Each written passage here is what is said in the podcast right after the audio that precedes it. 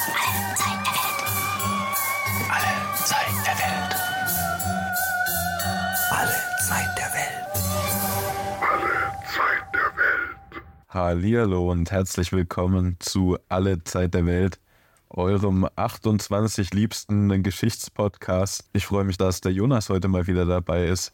Er hat jetzt eine kleine Pause gemacht, hat ein paar Folgen ausgelassen, aber schön, dass du wieder da bist, äh, Jonas. Ja, schön mal wieder hier zu sein. Der, die ganzen Faschismusfolgen haben mich nachhaltig traumatisiert und jetzt fühle ich mich soweit erholt, um wieder mal Teil einer Folge sein zu können. Das freut uns sehr. Ja, Mimi, äh, du musst dir neue Witze einfallen lassen. Du hast jetzt drei Folgen hintereinander den gleichen Einstiegsgag gebracht. Das fällt den Hörern auf. ja bis zum nächsten Mal überlege ich mir was anderes, aber ähm, ja, wir steigen auf jeden Fall in den Charts. Es ist schön, dass uns immer mehr Leute hören. Es ist schön, dass wir schöne Rückmeldungen von euch bekommen. Und ich bin gespannt, was du heute vorbereitet hast. Ja, äh, heute habe ich tatsächlich mal wieder ein Thema, das ich länger vorbereitet habe, also das mich jetzt die letzten Wochen, auch während wir die letzten beiden Faschismusfolgen aufgenommen haben und so, äh, in der Recherche beschäftigt hat. Und deswegen freue ich mich sehr, dass ihr heute beide da seid, um euch mit mir über die Rothschilds zu unterhalten. Die Familie Rothschild, den Mythos Rothschild und die bisschen auch die Rothschild-Theorie, wie wir die ähm, aus den modernen Verschwörungstheorien äh, kennen und lieben gelernt haben. Denn wer von uns hat nicht schon mal auf dem Pausenhof mit 15 von den Rothschilds gehört und ist dann verwirrt einfach nicht richtig eingeordnet? Ich gehe auf jeden Fall dazu. Vielleicht nicht mit 15, aber äh, zwar eine der ersten Verschwörungstheorien, über die ich äh, gestolpert bin, beziehungsweise die über mich hereingebrochen ist. Ist auch eine der Verschwörungstheorien, bei denen man es nicht mit irgendwelchen fantastischen Wesen, mit äh, Aliens oder irgendwelchen satanistischen Gruppen oder Echsenmenschen zu tun hat, sondern ähm, es geht um Menschen, die tatsächlich existieren.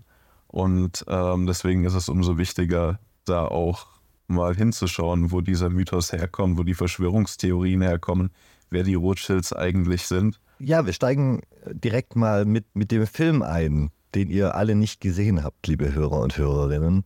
Außer ihr schaut gern Nazi-Propagandastreifen in eurer Freizeit.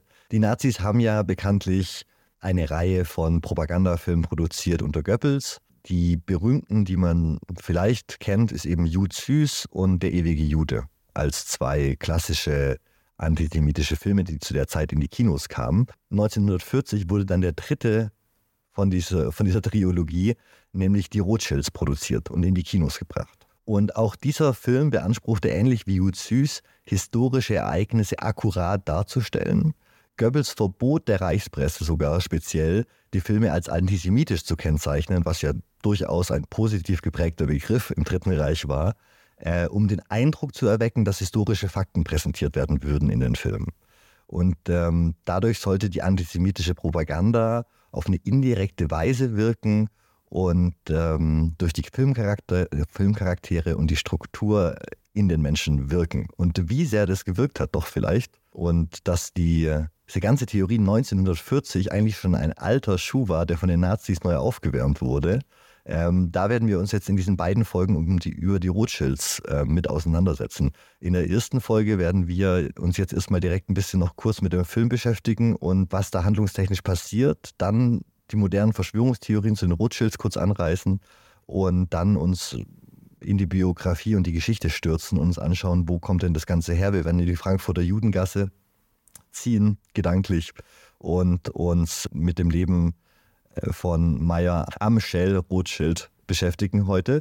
Und dann in der nächsten Folge die Rothschilds als reichste Menschen der Welt, als reichste Familie der Welt im 18. Jahrhundert und ihren eventuellen langsamen Niedergang.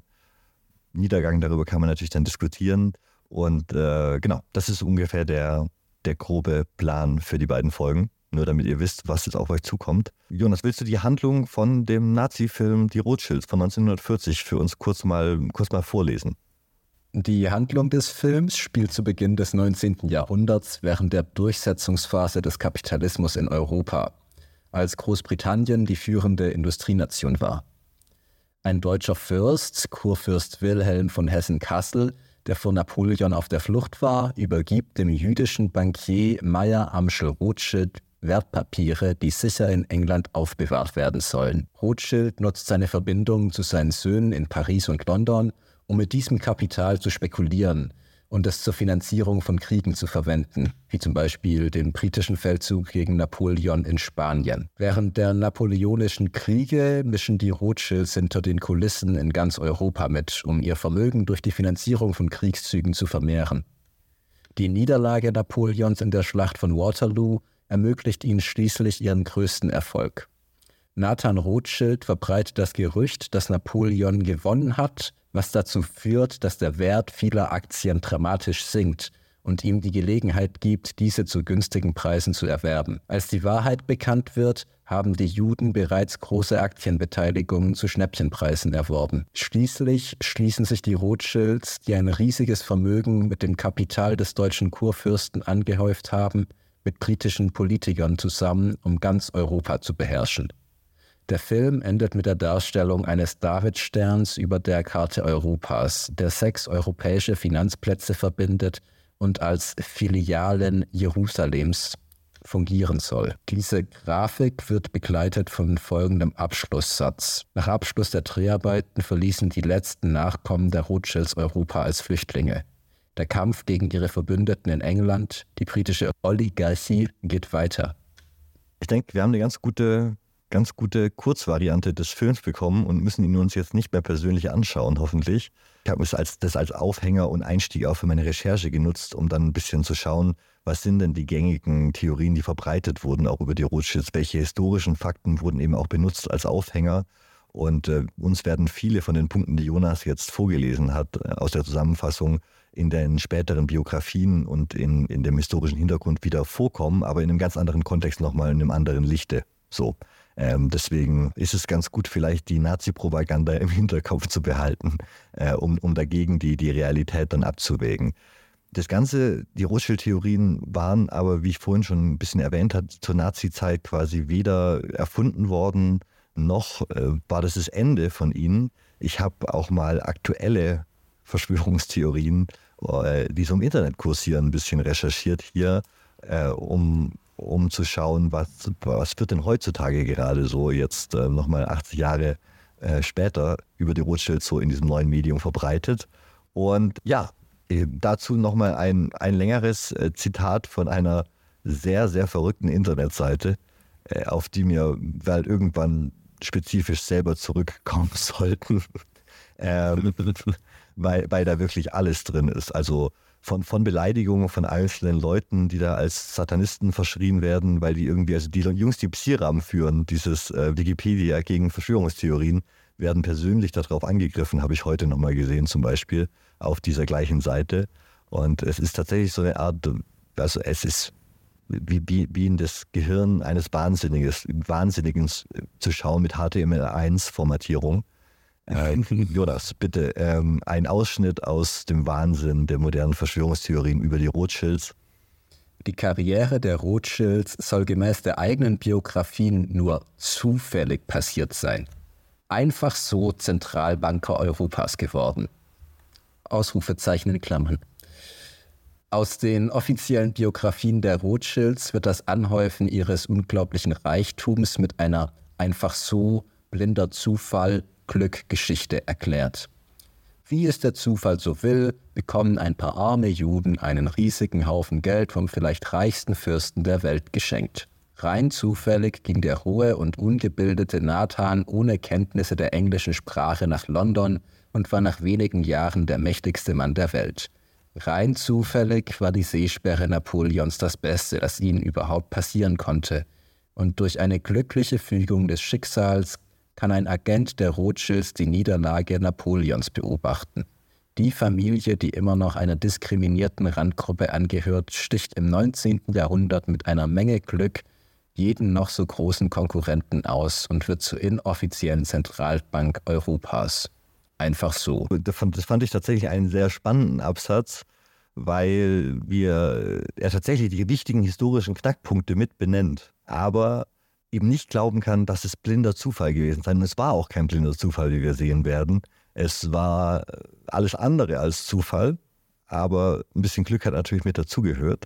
Ähm, aber dieses Unglauben, das dieser Verschwörungstheorie zugrunde liegt, dass aus von diese, dass diese unglaubliche Rags to Riches Aufstiegsgeschichte geben kann, wo jemand von der diskriminierten Minderheit es tatsächlich zum reichsten Mann der Welt schafft, ähm, dem werden wir heute nachgehen, auf jeden Fall, wie das passieren konnte und dass es eben nicht nur dieser Zufall war und dass man, wenn man die historischen Begebenheiten vielleicht ein bisschen genauer kennt, man weniger an diese Verschwörungs- dass es zu viel Glück war, um wahr zu sein, dass da doch irgendwas dahinter stecken muss, ein diabolischer Plan, der bis heute irgendwie in unsere Leben reicht. Doch dieses Missverständnis machten sich die Rothschilds zunutze, als sie das Buch Die Protokolle der Weisen von Zion 1903 im Kaiserreich Russland von ihren zionistischen Agenten verteilen ließen, um eine Welle des Antisemitismus in Gang zu setzen, die das verzweifelte jüdische Volk direkt in die Arme der Zionisten und Kommunisten oder im besten Fall nach Palästina trieb. Wer die Protokolle der Weisen von Zion als antisemitische Hetzschrift bezeichnet, liegt nur halbrichtig. Sie warne in der Tat antis Sie war eine Tat antisemitisch, doch sie beinhalteten den höchst anspruchsvollen Plan der Rothschilds, die Welt durch das Mittel des Chaos, der Verwirrung und Unterwanderung zu versklaven. Der Liberalismus und die Volksherrschaft müssten nach außen hin unterstützt werden, um die Unterschicht von den hehren Zielen ihrer Führer zu überzeugen. Absichtlich verursachte Krisen sollten zu sozialen Spannungen führen, die die Menschheit in unterschiedliche Lager spalten würden. Die endlosen Konflikte und Streitigkeiten würden letztendlich dazu führen, dass die Menschen eine Weltregierung fordern, in der jede Form der Rechtsstaatlichkeit der Vergangenheit angehört. Die einzige Lüge, der Plan wurde allen Juden angehängt, die infolge der zaristischen Pogrome ihr Heimatland in Strömen verließen. Die in Russland verbreitete Version der Protokolle war definitiv eine Fälschung. Über den mysteriösen Originaltext kursieren verschiedene Gerüchte, auf die ich nicht eingehen will. Es genügt, ihren Inhalt zu betrachten, der für sich selbst steht. Wer die Rothschilds studiert hat und danach die Protokolle der Weisen liest, wird feststellen, dass ihre Ziele und Handlungen exakt übereinstimmen. Bis zur Erfindung des Internets waren die Protokolle das einzige weltweit verbreitete Dokument, das die Ziele der Illuminaten glasklar darlegte. Also, genau, weil du vorhin gemeint hast, äh, endlich mal eine Folge, wo es nicht um die Echsenmenschen, Illuminaten und Aliens geht. Wir sind schon dorthin, sage ich. Verdammt. Wie du siehst, die, die, ich dachte, wir hätten die jetzt zum Shift, aber da sind sie wieder. Da, da sind wir wieder, genau im Herzen unserer Themengebiete. Die Rothschilds ähm, anscheinend hier laut diesem verschrobenen Verrückten die Herausgeber der, ähm, antisemitischen Hetzschrift der Protokolle der Weißen von Zion, über die wir eine eigene Folge gemacht haben, hört sie euch gerne an. Da gehen wir auf die Gerüchte, wie er sie bezeichnet, über den Originaltext ein und klären auf, was seit 100 Jahren eigentlich klar ist und von, na, dass das eben ein Plagiat ist und ganz konkret von zwei Texten kopiert und abgeschrieben und dessen noch nicht mal besonders gut und dann einfach verbreitet, um Stimmung in Russland gegen Juden zu machen. Aber die, diese Unterstellung, dass die Protokolle der Weisen von Zion eben genau mit den, mit den von aus seiner Sicht Plänen der Rothschilds übereinstimmen, ähm, hängt natürlich damit zusammen, dass die, als die Protokolle geschrieben wurden, sie auch gezielt auf die Rothschilds gemünzt wurden, aber eben von irgendeinem russischen Diplomaten, wahrscheinlich in der Pariser Bibliothek, der die Rothschilds nicht besonders leiden konnte und die damals eben in allen Karikaturen äh, in den Pariser Zeitungen und so vorkamen und äh, mit, mit den Aristokraten die, die prominentesten Leute waren, die da teilweise äh, durch den Dreck gezogen wurden in der frühen Karikaturenphase. Ähm, ein letzter Satz, Jonas, von dieser verrückten Website und dann, dann kommen wir langsam, langsam zu unserem Thema. Der Schlussstein darüber, das Auge, ist Luzifer. Das Dreieck des Schlusssteins ist das Tribunal der Rothschild-Familie, die als die heilige Familie bezeichnet wird. Sie führen die Illuminaten. Sie sind das Sprachrohr Luzifers. Die Doktrin im Okkultismus besagt, dass Luzifer kommt und an ihrem Speisesaaltisch Platz nimmt. Ja. Ich glaube, sind wir wieder bei den Satanisten angelangt.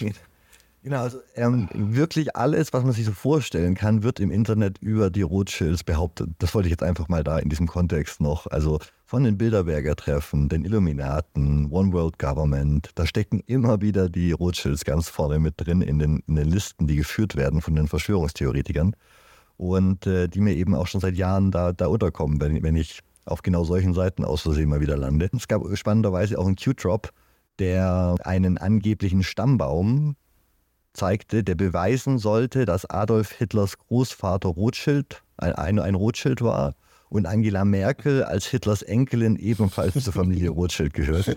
Ähm, oh ja. Das hat Kreise gezogen in, in alle anderen. QAnon ja sowieso eine, eine Verschwörungstheorie, die alle anderen Verschwörungstheorien äh, mit in sich aufnehmen kann, wenn sie ihr passen. Ne? Also äh, von daher muss man natürlich auch die Rothschilds integrieren als gutes Maß die Freimaurer natürlich auch und so weiter.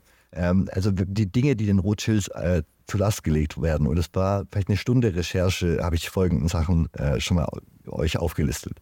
Die amerikanische Zentralbank, der Erste Weltkrieg und der amerikanische Kriegseintritt in den Ersten Weltkrieg, die russische Revolution, die Hyperinflation in Deutschland nach dem Krieg, die Protokolle der Weißen Zion, von Zion, wie wir gerade gehört haben, die gesamte Nazi-Bewegung, der Zweite Weltkrieg und die Shoah, ist natürlich auch alles Schuld der, von ihnen eingefädelt und geplant von den Rothschilds. Äh, die Gründung der Zeugen Jehovas, lustigerweise. Über die Zeugen Jehovas werden wir auf jeden Fall irgendwann mal noch eine Folge machen. Das ist eine unglaublich lustige Geschichte darüber, wie jemand erkennt, dass man Bücher noch besser verkaufen kann, wenn man Leute äh, auf Basis von der Religionssklavenarbeit quasi verpflichtet für ihr Seelenheil. Ähm, innovatives Geschäftsmodell, sage ich mal. Ja, dann die Gründung Israels und der Zionismus allgemein, natürlich Rothschild-Bewegung, der moderne Finanzkapitalismus, äh, der Irakkrieg. Also es zieht sich bis, bis ins Heute. Du kannst quasi dir morgens aus dem Bett steigen, dir den Fuß anschlagen und sagen, verdammt, die Rothschild waren's. Und äh, wirst viele Leute im Internet finden, die das für plausibel halten. Und warum, warum diese eine Familie es geschafft hat, in allen Verschwörungstheorien so omnipräsent zu sein, darüber will ich heute mit euch ein bisschen noch reden, ja, in den zwei Folgen. Also heute ist mal Teil 1 und dann nächstes Mal im zweiten Teil. Dafür müssen wir vorne anfangen. Und vorne ist gar nicht so weit vorne, wie man vielleicht denkt, weil wir müssen uns 18. Jahrhundert diesmal. Wir, wir beginnen mit der Biografie von Meyer Amschel Rothschild, dem Pater Familias der, der Familie Rothschild, die zur Berühmtheit wurde. Meyer wurde äh, um, 19, um 1743 oder 44 in der Frankfurter Judengasse geboren. Und über seine Familie ist sehr wenig bekannt. Aber es scheint, dass sie seit mindestens dem 16. Jahrhundert in Frankfurt lebten. Und äh, die Familie waren Stoffhändler, die in einem Haus in der Judengasse lebte, vor dessen Eingangstür ein rotes Schild hing.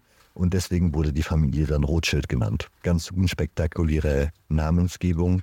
Und ähm, der Name hört sich natürlich viel spannender an, wenn man also Englisch ausspricht und dann später aus den Rothschilds die Rothschilds werden und so. Aber Rothschild auf Deutsch jetzt ist mal wenig spektakulär, vor allem wenn man die Namensgeschichte kennt. Ähm, ich glaube, wir müssen einen kleinen Exkurs hier einbauen zum Frankfurter Ghetto. Alright. Das heutige, das damalige? Ja, das, das damalige, das es nicht mehr gibt seit der, seit der Bombardierung Frankfurts durch die Alliierten im Zweiten Weltkrieg wenn ich, wenn ich es richtig weiß.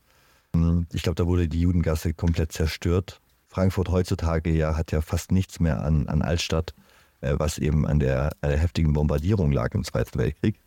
Ähm, deswegen sieht es heute so scheiße aus. Na, Jonas, du hast ja in Frankfurt gelebt. Ich war ein Jahr dort, ja.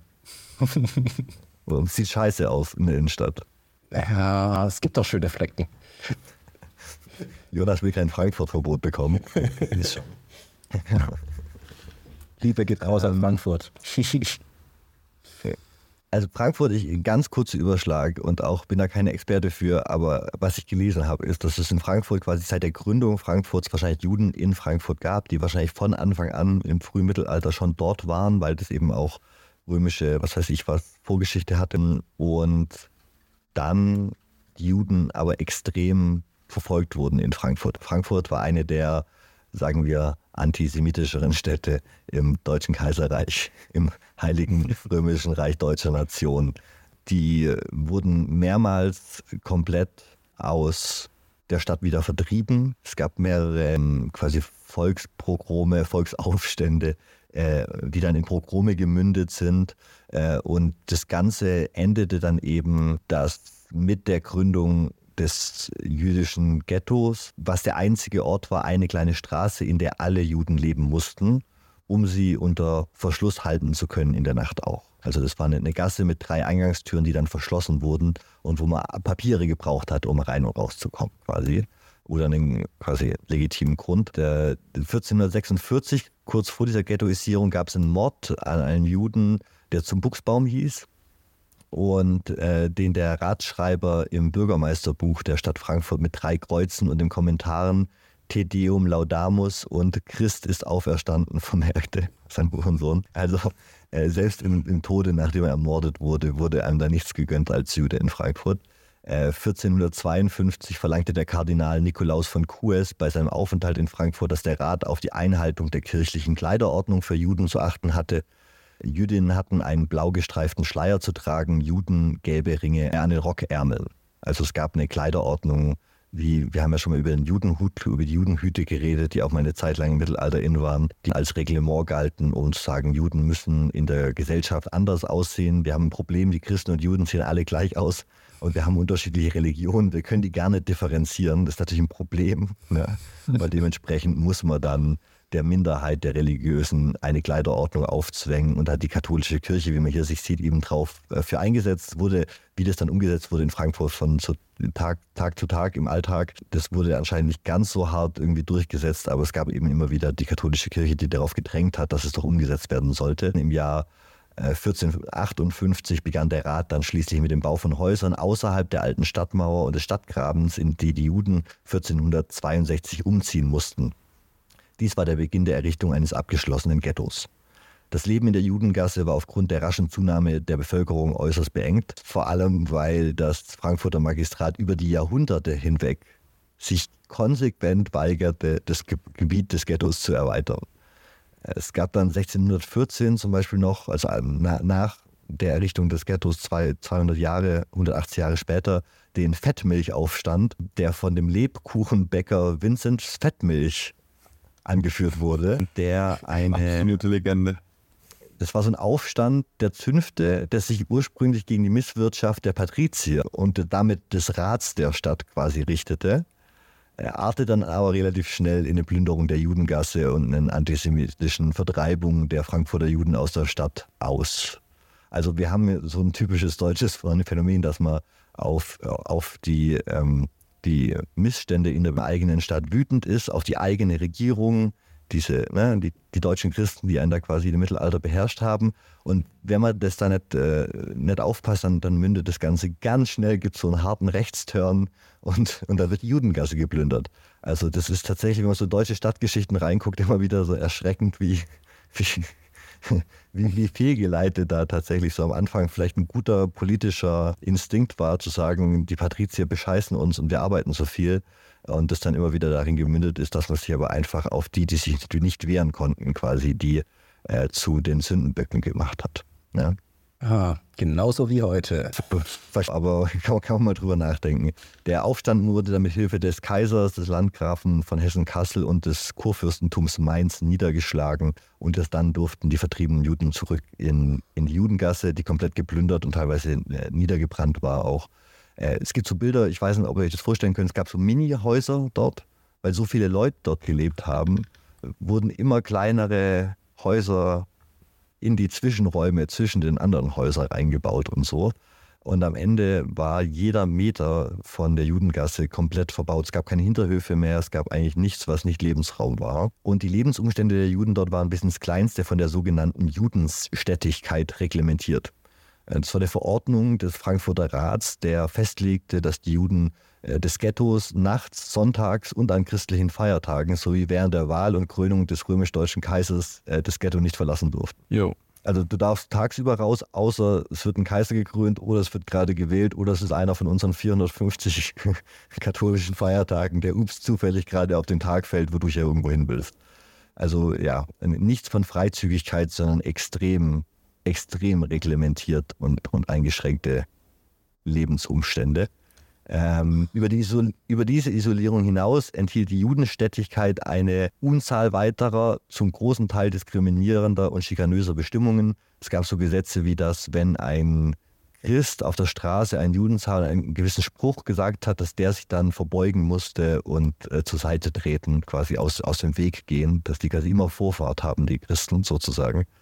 Äh, und andere extrem diskriminierende asoziale Gesetze. Frankfurt, der Zuzug ins Ghetto von außerhalb Frankfurts war streng begrenzt. Es wurden nur relativ wohlhabende Familien erlaubt, sich dort ein Haus zu kaufen. Insgesamt durften nach der 616 erlassenen neuen Judenstädtigkeit nur 500 Familien in der Judengasse leben und ihren Bewohnern waren pro Jahr nur zwölf Hochzeiten erlaubt. Aber die, die Population ist da in die Tausende, glaube ich, am Ende waren es 10.000 Leute, die in dieser einen Gasse gelebt haben. Keiner von denen durfte irgendwo anders in der Stadt leben. Und das sind die Bedingungen, in die Meyer Amschel Rothschild geboren wird. Deswegen ist es, glaube ich, wichtig, dass wir den Kontext, wie weit unten in der Gesellschaft, also weiter unten kannst du quasi eigentlich nicht geboren werden. Das Ghetto, um das ganz kurz noch abzuschließen, wurde, war, äh, Frankfurt war eine der letzten Städte in Europa, die an der Ghettoisierung ihrer jüdischen Bevölkerung festgehalten haben. Der Frankfurter Rat war von Grund auf antijüdisch eingestellt äh, so wies er 1769 eine Petition der Juden, das Ghetto am Sonntagsnachmittags verlassen zu dürfen, zurück und betrachtete schon das Gesuch als Zitat Beweis für den grenzenlosen Hochmut dieses Volkes, das alle Mühe anwende, um sich bei jeder Gelegenheit den christlichen Einwohnern gleichzusetzen. Zitat Ende. Unverschämt. Die wollen gleiche Bürgerrechte. Wie können die es wagen? Die wollen behandelt werden wie gute Christen. ähm, wenn man bis ins 19. Jahrhundert nach Frankfurt über den Main wollte, gab es vor allem eine Brücke, nämlich die alte Brücke, die äh, man überqueren musste, um in die Frankfurter Altstadt zu kommen. Und diese alte Brücke hatte ein prominentes Außenwandgemälde, was eine Judensau gezeigt hat. Also eines dieser seit dem Mittelalter in Deutschland vor allem verbreiteten Spottbilder gegen jüdische Menschen, die immer im Kontext mit Schweinen standen, wo es eben darum ging, äh, jüdische Menschen äh, mit Schweinekopf darzustellen oder eben im Frankfurter Fall, äh, wie sie an, von den Sitzen einer weiblichen Sau Milch trinken und die Exkremente essen. Das war der Eindruck, den die Stadt sich auf ihren Brückenturm gesetzt hat, um allen, die in die Stadt zu kommen, direkt den richtigen anti-jüdischen Passus mitzugeben und natürlich auch alle Juden, die in Frankfurt gelebt haben und diese Brüche passiert haben, äh, zu verhöhnen. Und dieses Gemälde am Brückenturm wurde 1475 dort angebracht und 1801 dann erst mit dem Brückenturm in den napoleonischen Kriegen zerstört. Das hat man also gesehen als prominentes Gemälde, Kunstwerke, wenn man nach Frankfurt hinein wollte, über 325 Jahre lang. Ja, in dieser Stadt lebt Meyer Amschel Rothschild mit seiner Familie. Ja, scheiße. Äh, und die Judengasse durfte dann erst nach einem schweren Brand verlassen werden. 1796 kam es zu einem sehr schweren Brand und danach, äh, wegen den riesigen Schäden, wurde ihnen dann erlaubt, sich auch in anderen Teilen der Stadt niederzulassen. Aber einfach dann, weil da gar, kein Haus mehr stand und man da auch wirklich nicht mehr wohnen konnte und auch sonst viel niedergebrannt war. Und dann hat man gedacht, jetzt ist bald 1800, jetzt, ich glaube, ich glaub, wir sollten doch auch mal Ghetto auflösen. Ich glaube, alle anderen haben es schon, schon seit einer Weile gemacht. Vielleicht, vielleicht doch auch in Frankfurt. Und so genug auf Frankfurt rumgehakt. Äh, sein, sein, Vater schickte äh, den jungen Meier Amschel in jüdische Schulen, in die Schule, wie das damals so üblich war. Die gab es auch in der Judengasse selber, äh, um dort Talmud zu studieren. Und es ist auch von ihm quasi sein ganzes Leben lang überliefert, dass er extrem, ein extrem orthodox observierender Gläubiger war. Aber es wird auch von ihm berichtet, dass er niemals Probleme hatte mit weniger orthodoxen Leuten. Das heißt, er war äh, sich selber gegenüber sehr orthodox und sehr, sehr streng, was seine Religiosität anging, aber hat diese Strenge jetzt nicht automatisch auf alle anderen übertragen, was ihn wie einen sehr netten Typen erscheinen lässt, muss ich sagen. Je mehr ich über die Biografien von Meyer Amschel Rothschild reingestöbert habe, ich habe, glaube ich, niemanden gefunden, der wirklich was Böses über ihn gesagt hat, außer natürlich den Leuten, die dann später seine Söhne gehasst haben und so. aber so, äh, man hat aus der Judengasse kein schlechtes Wort über ihn gehört später, sagen wir so. Als er zwölf Jahre alt war, starben beide seine Eltern an einer Epidemie, die damals in Frankfurt umging. Ich habe versucht herauszufinden, was es genau war und habe es nicht herausfinden können, wenn einer unserer Hörer weiß, was äh, damals gerade in Frankfurt von der Epidemie umging. Cholera, die Pest. Bitte schreibt es in die Kommentare, würde mich sehr interessieren tatsächlich. Und damit verfällt die Vormundschaft für den jungen ähm, Meier an die, an die Onkels, glaube ich, die nächsten Familienangehörigen und die schicken ihn nach Hannover, um dort bei einem Kontakt seines Vaters, Wolfgang, äh, Wolf Jakob Oppenheim, das Geldgeschäft zu erlernen. Der ist nämlich der Kreditgeber am Königlichen Hofe in Hannover.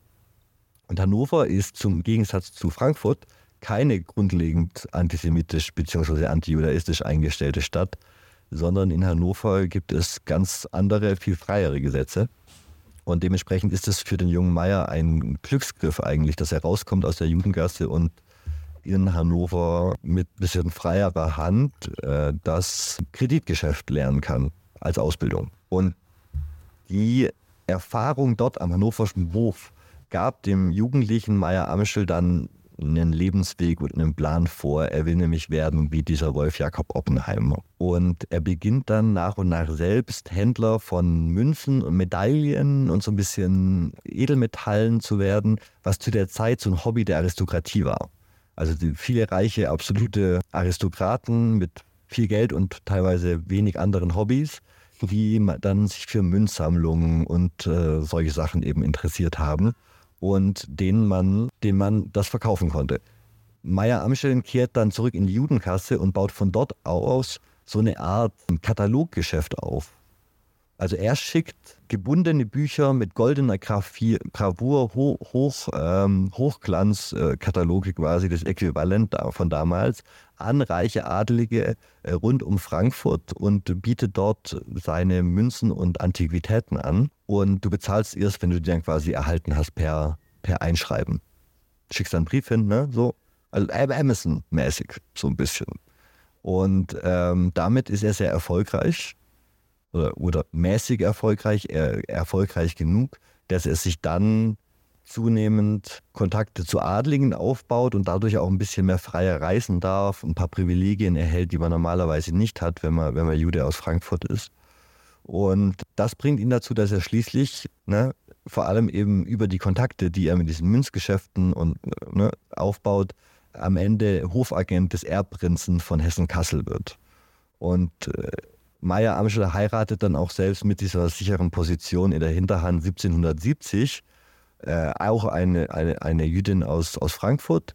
Und äh, mit der Heirat kam eine Mitgift von 2400 Gulden, die er dann auch in das wachsende Geschäft integrieren kann. Und wenige Jahre später, also 13 Jahre später, er arbeitet kontinuierlich, bekommt Kinder, er hat fünf Söhne, kann sich die Familie es dann leisten, das Haus zum grünen Schild in der Judengasse zu kaufen. Also von den Rothschilds ist jetzt der Schritt zum größeren Haus zu den Grünschilds, aber der Name bleibt natürlich gleich, auch wenn jetzt das Haus ein grünes Schild hat. Mit etwa 4,70 Meter Frontbreite war es eines der größten Häuser in der Judengasse.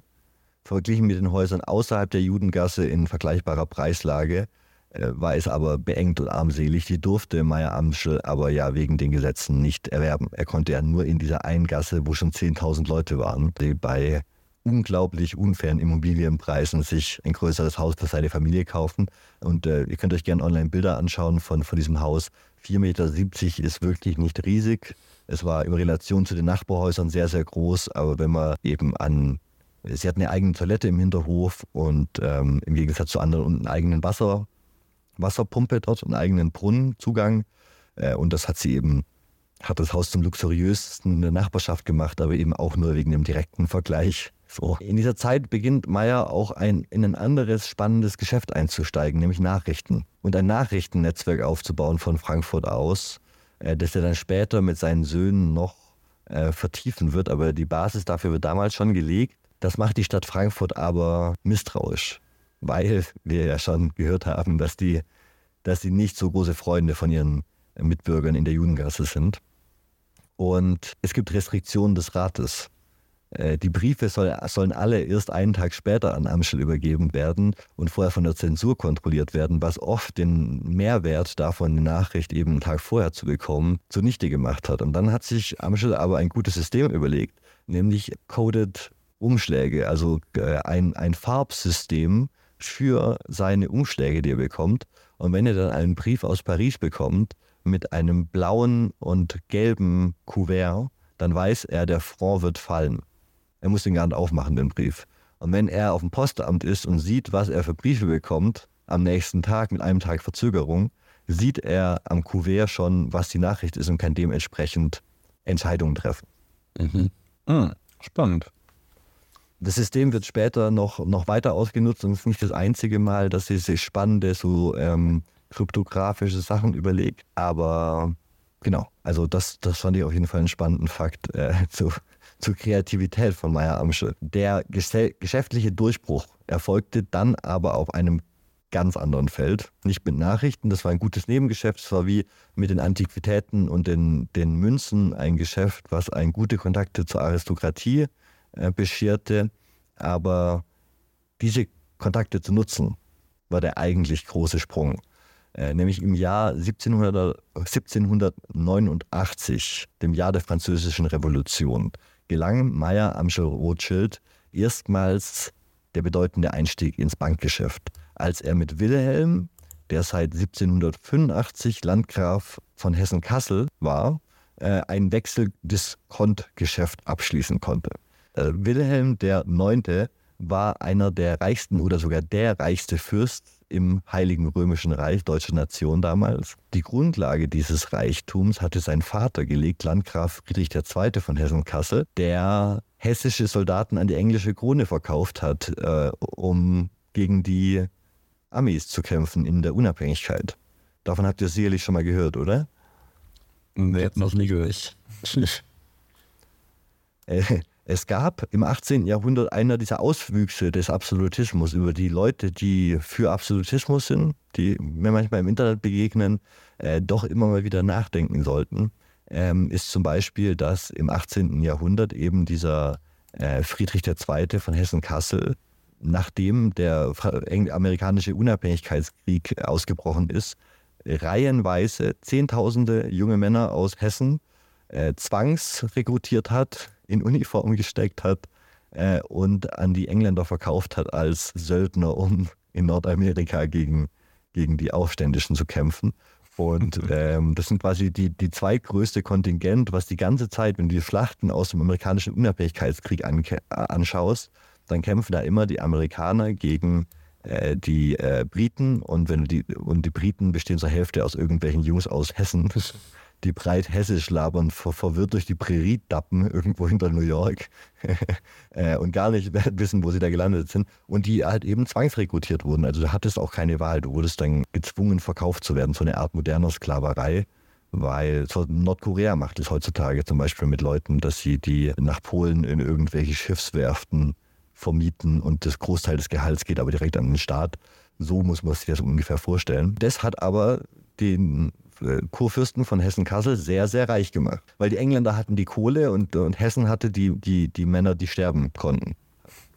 Guter, guter Deal. Und Wilhelm war charakterlich nicht nur sehr untreu und hat 14, glaube ich, außereheliche Kinder gezeugt, sondern auch ein moderner Kapitalist, dem vor allem, der vor allem mehr Geld haben wollte und dem, also dem religiöse Hintergründe und sowas relativ egal waren. Das heißt, der arbeitet mit ähm, Meyer Amschel Rothschild, weil er sagt, ich vertraue dir und er vertraut ihm, weil sein wichtigster Finanzberater Karl Friedrich Buderus von Karlshausen. Was ein Name. Mhm. Mit dem hatte Rothschild bereits in der Zeit als Hoffaktor in Hanau enge Beziehungen geknüpft, wo er vorher mal gearbeitet hat. Und beide Männer verbindet zu der Zeit, dass sie einen Aufstieg aus bescheidenen sozialen Verhältnissen geschafft haben. Also auch Karl Friedrich Buderus von Karlshausen sieht eben in, in Meyer Amschel einen, einen Mitaufsteiger, der es genau wie er aus einfachen Verhältnissen hochgeschafft hat und sie müssen sich unterstützen. Weil um sie rum sind die ganze Zeit nur so hochgeborene Pöbel und sie haben aber durch ähm, Kreativität und Engagement sich da hochgearbeitet und dementsprechend hat er dort am Hof von äh, Wilhelm eben einen Zusprecher in, in der richtigen Position und bekommt damit die ersten großen Finanzgeschäfte. Ja. Meyer Amschel Rothschild wurde dann 1801 selbst zum Hoffaktoren von Hessen-Kassel und das unterstrich eben auch seine gesteigende Bedeutung für die Finanzgeschäfte von Wilhelm. Er wurde zunehmend eben zu der offiziellen, dem offiziellen Finanzier von Wilhelm und damit auch der Aristokratie in Hessen-Kassel. Und bei dem Punkt der Recherche habe ich mich gefragt, wer war denn damals eigentlich sonst noch so im deutschen Bankensektor unterwegs? Weil, wenn man jetzt die ganze Zeit nur von den Rothschilds und quasi nur der Geschichte der Rothschilds folgt, hat man den Eindruck, ah, Meyer Amschel ist der Erste, der das Bankgeschäft in Deutschland erfindet oder irgendwie sowas, ne? Der, der diese Deals mit den Aristokraten abwickelt. Aber es gibt zu der Zeit schon einen Finanzsektor mit großen Mitteln. Und je mehr Meyer Amschel aufsteigt und erst Hessen-Kassel und dann andere Fürsten finanziert, desto mehr verdrängt er eine andere Bank, nämlich die Gebrüder, Gebrüder Bethmann, das Bankhaus Gebrüder Bethmann. Und das ist die große Konkurrenz der frühen Rothschilds, die eben rund um Frankfurt die, die großen Finanziers waren. Und das Bankhaus wurde auch 1748, also 50 Jahre vor dem Aufstieg von, von Meyer Amschel in, in Frankfurt von der Familie Bethmann gegründet. Genau, die waren auch an der Gründung der Frankfurter Bank später beteiligt und haben an sich auch das Potenzial für Verschwörungstheorien. Zum Beispiel vertrauten den Gebrüder Bethmann verschiedene historische Persönlichkeiten ihr privates Vergnügen an, zum Beispiel äh, Kaiserin Maria Theresia Sissi und äh, Zar Alexander I. oder Papst Pius VI., Johann Wolfgang von Goethe und so weiter. Also da gab es einige, die sich von den Bethmanns finanzieren lassen, aber sie passen einfach langfristig sind sie jetzt, glaube ich, in der Deutschen Bank mit aufgegangen irgendwann oder so. Also äh, geben eben nicht das Potenzial her, äh, was, was die Rothschilds hergeben. Ähm, das waren aber die frühen Konkurrenten, die es durchaus gab, aber die Rothschilds waren eben ambitionierter und flexibler und hatten in dem Fall die besseren Kontakte zu den Leuten, denen der äh, Markgraf, der, denen der Wilhelm vertraut hat. Genau, dieser Aufstieg rund um 1800 hängt natürlich aber auch in Frankreich und in Europa mit einer sehr bewegten Zeit zusammen. Ne, die französische Revolution ist passiert, wir haben die Koalitionskriege, wo die Monarchien in Europa gegen Frankreich kämpfen. Und als dann Kassel 1806 von französischen Truppen besetzt wird, muss sich Wilhelm fluchtartig ins Exil begeben. Erst äh, nach Dänemark und dann nach Prag. Und das Problem ist, was macht er jetzt mit seinem Geld? Er hat die Koalition gegen die Franzosen unterstützt. Die Franzosen besetzten jetzt Kassel, die republikanischen Truppen. Und äh, was macht er mit seinem gesamten Vermögen? Wenn er ins Exil flieht, kann er nicht alles in seiner Kutsche mitnehmen. Und er übergibt sein Vermögen an Meyer Amschel Rothschild und seine Söhne, an die Privatperson. Sein gesamtes, ne, er wird inoffiziell, ja, und die Rothschilds schaffen es, das Geld sicher zu halten, trotz mehreren Razzien in ihrem Haus trotz dass sie englische Schmuggelware im Keller haben, die teilweise gefunden und verbrannt wird, trotz äh, der, den, also dem Wissen der Franzosen über die engen Beziehungen, die sie vorher hatten. Aber sie schaffen es mit äh, kodierten Briefen, mit Codenamen und äh, verschiedenen anderen Tricks, das gesamte Vermögen, soweit ich gelesen habe, oder jedenfalls ein Großteil davon, äh, vor den Franzosen zu sichern. Und das schafft ihnen natürlich auch langfristig Credibility in, in den aristokratischen Kreisen. Die Rothschilds sind Leute, die halten dein Geld und dein Vermögen vor den Franzosen sicher. Ganz gutes Marketing in der Zeit, wo, wo die Franzosen noch ein paar Mal Städte erobern werden in der nächsten Zeit. Und bis zur Vertreibung der französischen Armee aus dem Kurfürstentum 1813 wickelten die Rothschilds äh, die Finanztransaktionen Wilhelms in ganz Europa zuverlässig und diskret ab. Nebenbei hielten sie ihr ja, ursprünglich mal Tuchhändler und so äh, ihr Import-Export-Geschäft am Leben, indem sie Waren aus Großbritannien auf den Kontinent schmuggelten. Das äh, fand ich auch einen spannenden Punkt, die Schmuggelarbeiten da am Anfang, weil Napoleon blockiert England und sagt, wir besetzen den Kontinent. Wenn wir die Engländer nicht auf ihrer Insel besiegen können, dann äh, verhindern wir, dass englische Waren es auf, aufs Festland schaffen. Und ähm, die Rothschilds, vor allem der älteste Sohn Nathan, zu dem wir jetzt gleich kommen, er schmuggelt über den Ärmelkanal britische Waren nach Europa und macht damit äh, ganz gutes Geld. Ähm, generell sehen wir jetzt schon so ein bisschen die Positionierung der Familie. Sie sind keine besonderen Fans der französischen Revolution und finanzieren eher die aristokratische Seite. Also als, als der Punkt, wo, worauf sie, womit die Familie groß wird und ihr Geld. Ja, und die wachsende Größe, Komplexität und Internationalität seiner Geschäfte führte Meyer Amschel Rothschild im Jahr 1810 dazu, sein Unternehmen auf eine breitere Grundlage zu stellen. Er setzt einen neuen Gesellschaftsvertrag auf und nimmt seine Söhne als gleichwertige Geschäftspartner in das Unternehmen mit auf. Während der Vater weiterhin an der Spitze des Unternehmens stand, also der Bank, inklusive der Import-Export-Geschäfte und, und den anderen Sachen, als ne, alles Teil einer Unternehmung, äh, lag die tägliche Arbeitslast nun auf den Schultern seiner Söhne.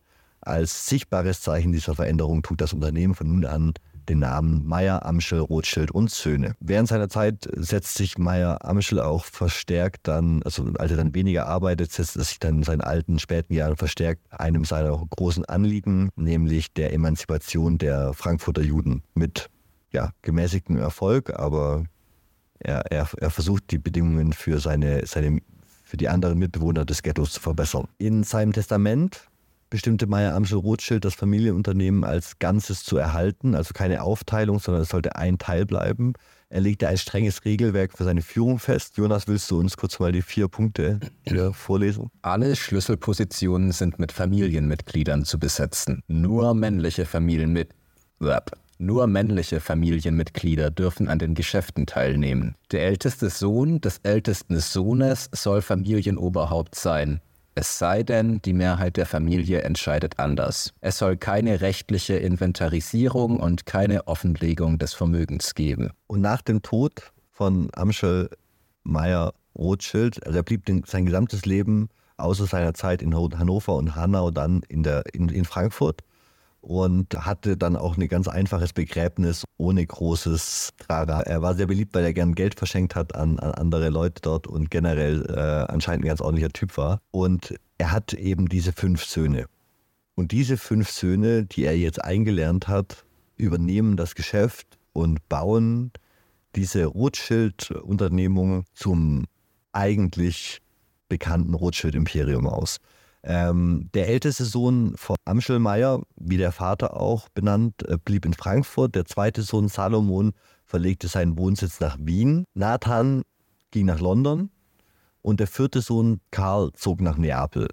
Und James, der jüngste, gründete eine der erfolgreichsten Familien in Paris. Das heißt, wir haben jetzt die fünf Söhne, die jeweils eine der, also wir haben Frankfurt, Wien, London, Neapel und Paris die wichtigen europäischen Hauptstädte alle mit einem Bruder besetzt und ein Unternehmen, das diese fünf Untersektionen jetzt in Zukunft haben wird. Und auf einmal äh, ist diese Unternehmung nicht mehr nur Frankfurt und äh, Mitteleuropa und ein bisschen Schmuggeln aus England, sondern auf einmal haben wir ein europaweites Netzwerk von Brüdern, die offiziell alle an einem Strang ziehen sollen. Karl war, was ich gelesen habe, der Einzige, der relativ unbegabt war. Von, von den, alle anderen waren relativ begabte Bankiers. Und Nathan, der dann nach England, nach London geht und dort zu Nathan wird, zu Nathan Rothschild und später Nathan the Rothschild und den Adelstitel bekommt und der dann auch gibt es dann Änderungen in, im englischen Gesetz später. Das sind, glaube ich, die ersten, die auch ins Parlament kommen in England und wegen denen dann kein Schwur mehr auf die Bibel notwendig ist oder sowas. Ähm, korrigiert mich da bitte, wenn ich falsch liege. Aber es gibt da quasi dann den Aufstieg der, der englischen Rothschilds ähm, zu, zu einer wichtigen Institution. Und weil Nathan eben oder Nathan der, der am meisten, der energetischste, der schlauste, der wahrscheinlich beste von den, von den Brüdern waren, übernimmt er die Führung und Karl hat mal später geschrieben, dass er sich nur wie eine Maschine fühlt, der die Wünsche seines Bruders ausfüllt, er ausführt in einem, also er ist quasi nur ein Gefäß des Willens seines Bruders. Und nach außen hin haben die Brüder immer eine sehr vereinigte Front präsentiert. Mittlerweile gibt es Briefe innerhalb der, also die, die, die Brüder untereinander geschrieben hat, die die Forschung hat, die äh, ein bisschen anderes Bild zeigen, wo sich gestritten wird, wo sich gegenseitig beleidigt wird.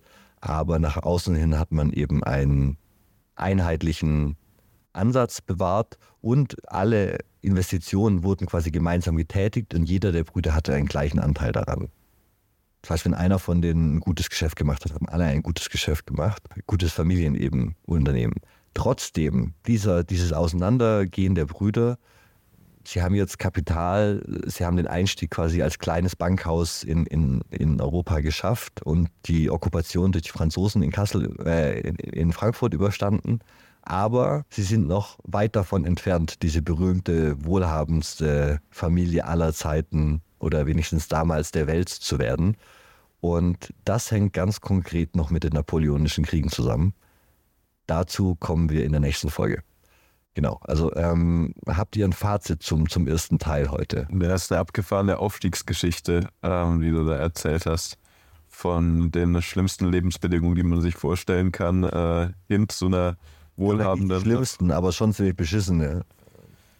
Jo, zwischendrin das Frankfurt-Bashing, das war wohl äh, wirklich kein schöner Ort, um zu leben. Die Unterdrückung, die du geschildert hast, und dann doch zu schaffen, dass ein Kurfürst einem sein ganzes, ganzes äh, äh, über Macht verantwortet, ist krass. Und ähm, die ganzen, die Aufsplittung der ganzen Familie in die Verteilung in die ganze Welt und der gemeinsame auch wirtschaftliche Erfolg trägt dann natürlich dazu bei, dass da auch diese Verschwörungstheorien wieder ins Spiel kommen und da Zusammenhänge den Menschen anscheinend klar werden über die Rothschilds. Ich glaube, ich glaub, wenn die Geschichte hier geendet hätte, wo, wo ich soweit wie ich es jetzt heute erzählt hätte, dann gäbe es keine Verschwörungstheorien über die Rothschilds. Dann wäre das quasi eine Geschichte von einem immer noch sensationellen Aufstieg zur reichsten Familie in der Judengasse am Ende wahrscheinlich. Aber es würde nicht dazu ausreichen, über die Jahrhunderte hinweg äh, irgendwie groß äh, die, die Gemüter zu inspirieren. Das Aufteilen der Brüder und was jetzt in der nächsten Folge folgt, ist tatsächlich der eigentliche historische Anstoß dafür warum wir heute noch über die Rothschilds reden und warum, wir, warum ich heute auch eine Podcast-Folge vorbereitet habe eigentlich. Aber man braucht diesen Kontext, glaube ich. Man braucht, glaube ich, äh, muss, glaube ich, wissen, aus der einfachen Verhältnissen, Verhältnissen Amschel Meyer kam, was Frankfurt damals bedeutet hat. Alle fünf Brüder sind in dieses Haus in der Judengasse auch reingeboren. Der nächsten Generation haben zusammen in einem, in einem Bett geschlafen, nicht nur in einem Zimmer. Und das verbindet natürlich nochmal anders. Und wir, wir müssen uns diese Enge vorstellen mit den 10.000 Menschen, die in diese kleine Gasse reinge, reingepfercht werden. Und äh, gleichzeitig die, den Weitblick von, von Meyer Amschel, der Potenzial sieht und der sich damals schon in Politik eingemischt hat, indem er natürlich gezielt auf der antinapoleonischen Seite, antifranzösischen Seite gespielt hat und das wird sich jetzt auch weiter fortsetzen in der nächsten Folge. Der, der, der große Anstoß kommt jetzt bald mit dem Niedergang Napoleons in Waterloo, aber mehr dann, mehr dann im zweiten Teil. Vielen Dank. Wir können gerne noch sagen, dass wir uns über, über 5-Sterne-Bewertungen und Kommentare und Like freuen. Sollten wir eigentlich am Anfang sagen, aber wir sagen es immer am Ende, wenn keiner mehr zuhört oder wenn nur so 40 Prozent zuhören, im besten Fall. Naja, also bis nächste Woche zum zweiten Teil zu den Rothschilds. Bis dann. Adieu. Bis zum nächsten Mal. Música